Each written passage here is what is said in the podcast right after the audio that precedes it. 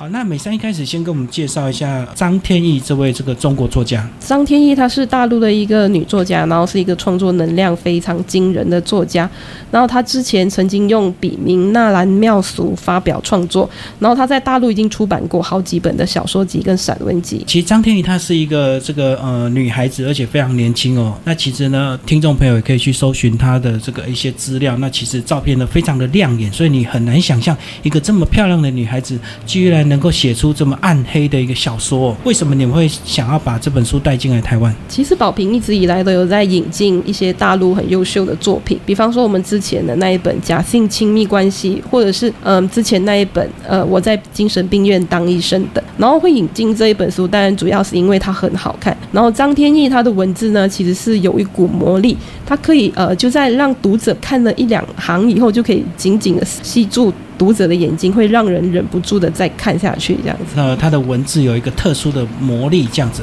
那其实他的一个背景，稍微帮我们介绍一下好不好？他是在英国念书，然后居然念的是这个。他其实英语能力非常的好，然后他是古典文文献学硕士，然后是英文学士，然后他拿过很多奖项，比方说是首届中国文学创作新人奖，然后年度华文最佳散文奖。还有第二届朱自清文学奖等奖项，然后他出版过两本散文集，第一本是《世界停在我吻你的时候》，还有《爱是雨水和心同行的旅程》，然后两本小说集《黑糖夹》还有《丽丽》，然后有一些作品其实已经改编为电影，然后他也做过了影评人、电影记者。编剧，然后最后决定要以写小说为生，然后现在为自由业者。其实我看他这样这些简历，其实我觉得他还是有受过一些正统的一个训练的。是。但是为什么他能够写出一个这么呃充满想象力的一个这个小呃，在稍后八篇小说，每一篇都会简单的跟我们听众朋友介绍一下。那接下来我们再聊聊，其实你们在这本书腰呢，你们自己去下了一行这个非常耸动的一个标题哦，叫做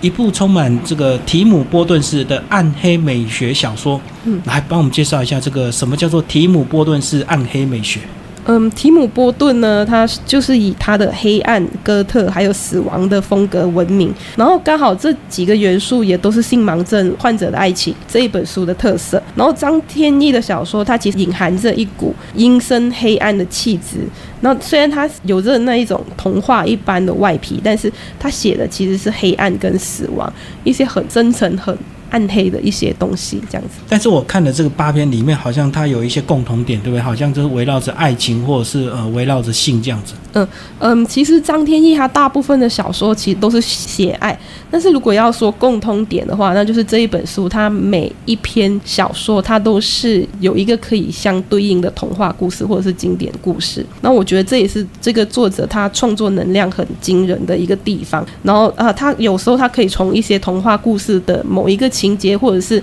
某一个故事的某一句话，或者是某一个角色出发，然后从而去创作出一个完全不一样的故事。所以讲到这边，听众朋友就会非常期待这个哦，讲到这个什么叫做暗黑这个美学，然后又带着爱情，又带着性这样子。这个八篇短篇小说都稍微简单跟听众朋友介绍一下大致的一个情节，好吗？第一篇呢是等待葛代娃夫人。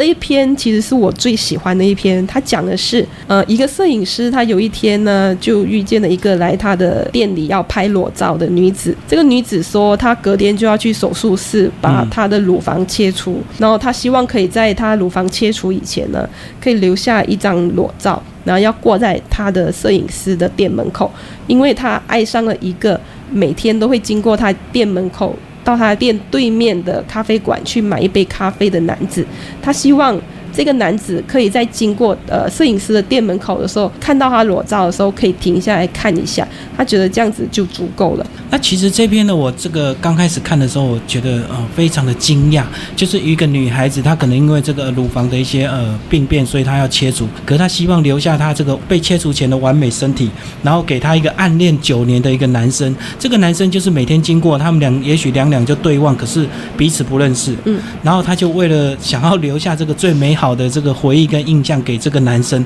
那其实最后这个男生其实他也是没有出现，呃，但是反而造就摄影师的另外一种这个呃风格跟美学，对不对？他反而这个呃回头去关注这个乳房被切除一些女生的一些拍摄这样子。是。他后来认为，其实残缺就是一种美，因为残缺它造就了一个独特性，它反而让一个人因为残缺而变得独特，而变得美。所以后来他就呃很长的去拍一些有动过乳房切除手术的人的照片，因为他认为呃他会跟那些切除掉乳房的女人说：“你漂亮，因为你残缺。”。嗯，而且我觉得这本书呢，我还是忍不住要透露一下这个，我觉得最后这个非常惊讶的一个结局，就是反而摄影师在等待当初拍照那个女生来看他的一个展览这样子，结果两个好像对立，那个女生在等待买咖啡的一个男生，然后摄影师又在等待这个被拍摄的女生这样子，然后这个他希望他看完这些残缺的作品之后，才能够成全这个摄影师他的一个心愿这样子。嗯。所以我觉得这个，哇，实在太超乎这个想象，不是一般那种小情小爱的这个短篇小说，是充满想象力的。是作者他其实是非常具有想象力的一个人。对，而且他拍的那个作品呢，居然是坐在一个死掉的这个马的标本上面，这样子强烈的一个对比。对，呃，就是有一幅画，就是很很有名的一幅画，叫《葛代娃夫人》，就是她其实就是一个女裸女，就坐在一匹马上面。然后那一幅画就是其实很经典，然后也很很有名。然后呃，这一个它里面拍这一篇小说里面的这个女子呢，她也是坐在一匹马，但是是一匹死马上面，然后就是模仿这个葛代娃夫人的这一幅画来拍的。所以其实他这个就是作者厉害的地方，他可能就从一幅画就延伸这样的一篇短篇小说。是，嗯，好，那我们来介绍第二篇这个小说。嗯，第二篇小说是《花已尽》，他写的是一个叫做彼得的机器人，他领养了一个五岁大的机器人温蒂做女儿，然后后来温蒂呢，他就遇到了他的双胞胎姐妹戴朵。然后他跟戴朵之间有一个协议，然后他们就彼此调换了，然后从而就牵引出彼得跟温蒂，再成为彼得跟温蒂以前的那一些种种的故事，嗯，所以这个他又把这个场景拉到，也许是人类未来四十年、五十年，如果你没有小孩，你可以带一个真的很像真的人类小孩的一个机器人回家，这样子。是，呃，这一篇它是比较科幻的。就是它里在这一篇里面呢，人类跟机器人已经是共生共存，然后机器人已经拥有智慧。然后，其实这一篇它有在讨论到我们人类的命运，我们会觉得说是上苍决定的，是我们的造物者创造人类的人决定的。然后，机器人的造物者其实是人类，那机器人的命运，那是不是又应该要由人类来决定呢？这样。而且，我觉得这篇呢，其实又挑战了我们人类这个大家不太敢讲的一个禁忌的一个部分，对不对？就是有些男生真的把这个小女生带回家，其实他的这个用途呢，可能也许是女儿，可能到了晚上又变成他的太太这样子。这个是大家好像都不太敢去触碰的一个话题，可是我们这位作家已经前卫到能够很直接深入去提到这样的一个部分。嗯，是，就是这一篇里面呢，他也有讨论到说，机器人是不是也应该有人权呢？还是说你把机器人买回去了以后，机器人就可以让你？为所欲为这样子，嗯，所以呢，我们这个简单介绍一下剧情，然后听众朋友你一定要这个直接这个找这本书来读哦，会读到让你这个整个人会非常的这个耸动。我们这个作家呢，居然能够写出这样的一个情节，这样的一个小说。那我们接下来介绍第三篇，第三篇是睡美人的梦，他写的是呃，有一个就是有一个睡美人，然后很多人他就到了一个城镇，为的就是要把这一个睡美人唤醒，但是每一个人他们想要进去他睡美人那一座。城堡都一去不回，然后直到第二十七位男子出现，然后事情就有了改变，这样子。所以大家就可以看出这个故事的原型，也许就是童话故事里面的睡美人。是，但是厉害的地方呢，其实最后呢，这个哦，他怎么样去过关，当然就非常的精彩。其实有一个人引导他，对不对？对，就是有一个假小子，就是他们叫做汤姆的假小子，他就带领这个二十七第二十七号的这一个人呢，呃，去过关斩将，然后一直去到了睡美人的房门口。那到了房门口，他到底是开门要把他亲下去，还是怎么样？其实哦，又有意外的这个结。局那结局我们就不告诉听众朋友，大家呃买这本书来看，结局也是蛮让我震撼的。其实我一开始看的小说，难免我们都会比较快想要看到结局。可是看到这个最后之后，我又回头再把它看一遍，因为这个结局让我非常的讶异。这样好，那我们接下来介绍第四篇这个图书馆奇遇记。嗯，这一篇呢，它其实是在写肚子饿饿这一个事情，整件事，它整篇都在写饿。他写到其实是一个画家跟一个小说家，他们很穷酸潦倒，然后他们住在一起，他们没有钱吃饭，然后在他们差一点要。饿死在家里的时候呢，这个小说家突然间想到，他曾经在某一家图书馆办过会员卡。然后他想说，如果去把这个会员卡退掉了，他就可以把定金拿回来，那他们就有钱吃饭的。其实他们就是呢，这个饿到快受不了了，他们就想到这个里面有这个押金三百块啊，他去退会员之后就可以拿回来。然后他们就真的到这个图书馆，然后图书馆因为他没有带证件，他不不能直接退，所以变成说他要去找出某一本书的里面的一页的一个内容，要把它很精准的把这个讲出来，证明你真的曾经看过这本书哦，就表示你曾经是会员就可以退钱这样。所以他们就经过这个考验这样子。那其实他们是一男一女，对不对？是是一男一女。那其实我在看的过程，我一开始想说，他们两个会不会又围绕着性跟爱？结果这篇居然完全没有提到这个部分。因为那个图书馆就是一一个性爱图书馆，然后他们要证明他们看过里面的书的唯一的方式，就是把那一本书的某一页表现的那个性爱的姿势，就是表演出来。对一些性爱姿势，他们要一幕一幕的这个去表演出来给图书管理员看，证明他们看过。那其实饿到很好笑的是，他们这个结果他们太饿了，饿到这个他们两个手也许就抓不住，然后就就失败了。最后居然还在图书馆先吃了一顿饭这样子，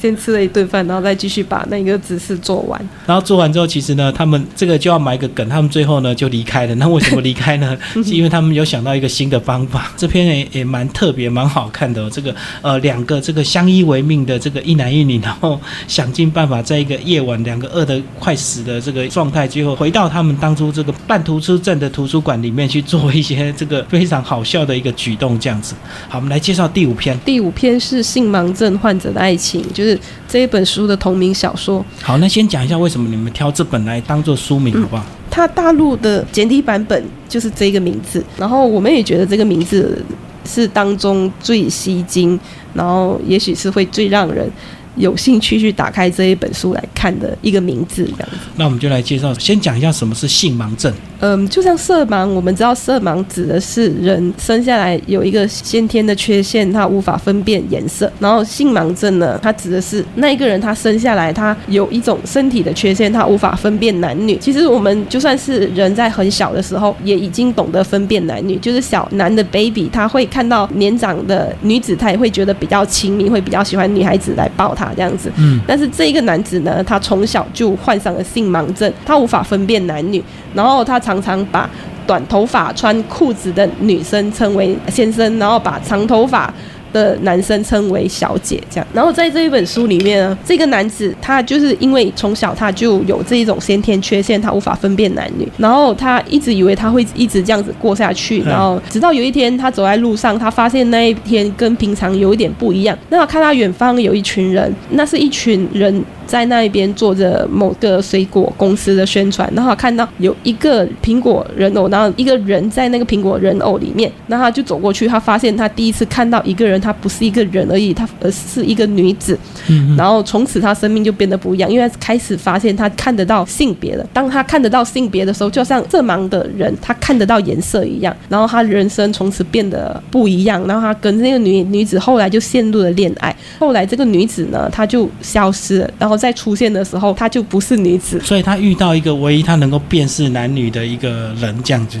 是过程，这样子是。嗯，那我们来介绍第六篇短篇小说，叫做《影子写手》。影子写手呢，他写的是一个作家 B，他在许多年前很他穷酸潦倒的时候，他曾经帮一个监狱的囚犯写了一本书，然后可以帮助这个囚犯减刑。然后很多年以后呢，这个囚犯他就因为这一本书而成为了政坛的风云人物，所以他就回来找这个作家。B，然后就跟这呃，就给了这个作家 B 一一些钱，然后就报答这个作家 B 这样子。其实这篇呢，呃，相对里面是比较短的一篇了，但是我觉得这个故事也很有意思。这个一开始的起呢，就是说，如果你这个被判刑受监狱的话，如果你有出书的话，你就有这个一些名义可以去进行一个减刑，所以这个犯人呢就会想尽办法去找到资源、找到钱，请外面的人帮他们写书这样子。是，这其实是一个蛮荒谬的一个政策。然后，但是因为当时这个作家 B 他就是很穷，然后还结了婚，然后还要养小孩，然后他他也没有钱，然后刚好这一个囚犯他可以提供一笔很大的那个稿费给他，所以他就帮这个囚犯写了一本书。我们接下来介绍第七篇这个重逢的三个昼夜。那其实呢，呃，这篇呢，呃，非常的有意思哦。然后他是两位这个同性的这个呃朋友，同性的这个陌生人，然后在一个火车相遇的一个这个啊，那火车呢，因为要开三个昼夜，所以这是他们重逢的三个昼夜。先帮我们介绍一下。嗯，其实这一对同性的朋友呢，他们以前是恋人，但是后来他们曾经就是在军营里面就被发现他们呃就是在进行一些不可以被人家看到的东西的时候，然后就被其中一个人就被打到失忆，然后就被丢到郊外去，然后后来他们就彼此就失联了。然后直到有一天，这一个没有失忆的这一个人呢，他就把这个失忆的这个男子找回来，然后也精心的安排自己跟他一起在火车上住在同一间房间，然后这火车就会开三天三夜。然后这一篇呢，其实写的是这三天三夜里面他们重逢的一些故事。所以呢，就是这位朋友呢，他想尽办法要去找到这个呃失忆的这个恋人。那其实这个恋人呢，他一开始他是忘记另外一半，但是呢，就是总有一些。很巧妙的一个巧合，以及这个设计啊，让这个呃失忆的人慢慢去蛛丝马迹，好像去回想出什么事，说，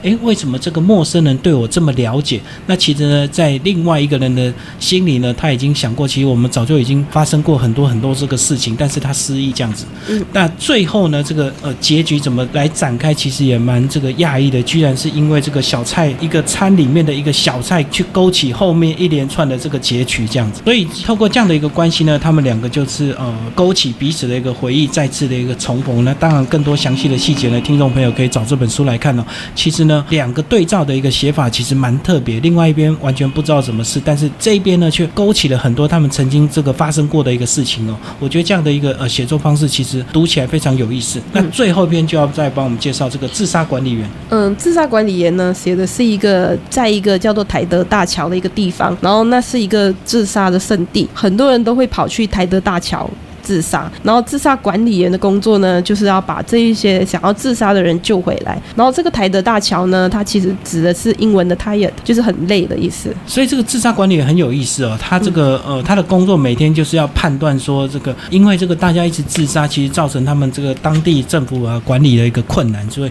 因为太多尸体要打捞了，所以他们就规定说每天晚上只能自杀一个。那自杀管理员呢，他就有权利决定谁今天可以自杀，谁是明天自杀这样子。嗯，好，那。最后呢，其实呃，这八篇短篇小说呢，其实每一篇呢都非常的精彩好看的。我很少看到这个这么这个超乎我们想象力的一个这个小说，而且呢，呃，这个结局呢都非常的精彩哦。所以呢，呃，真的非常推荐给我们的听众朋友，这个张天翼的这个呃小说能够宝瓶文化所出版。那最后这个呃美三帮我们总结一下这本书好不好？嗯，其实一本大陆的书，它在台湾出版呢，它会经过编辑的处理，也就是我们在编辑的过程，我们会把一些台湾人不熟悉。的用语换掉，然后从而变成就是一本呃台湾人读起来很熟悉的一本小说。然后张天翼的小说其实是很特别的，就是当我不知道他是一个大陆人的时候，我甚至不知道他作者是什么人的时候，我会以为这是一本翻译小说，因为他读起来其实很有异国的风情。其实说实话，这一本书我没有呃用很大的心力来调整它当中的用语。然后他其实他的作品呢，对台湾的读者来说是比较少文化差异的，就是说，其实虽然它是一本大陆的。小说，但是它其实应该台湾读者读起来也会完毫无隔阂的一本书，就是不用花太多精力去做一些呃字眼的一个这个呃修饰这样子。那这本书呢，推荐给我们的听众朋友，宝平文化所出版张天翼的这个短篇小说《性盲症患者的爱情》。好，谢谢美珊，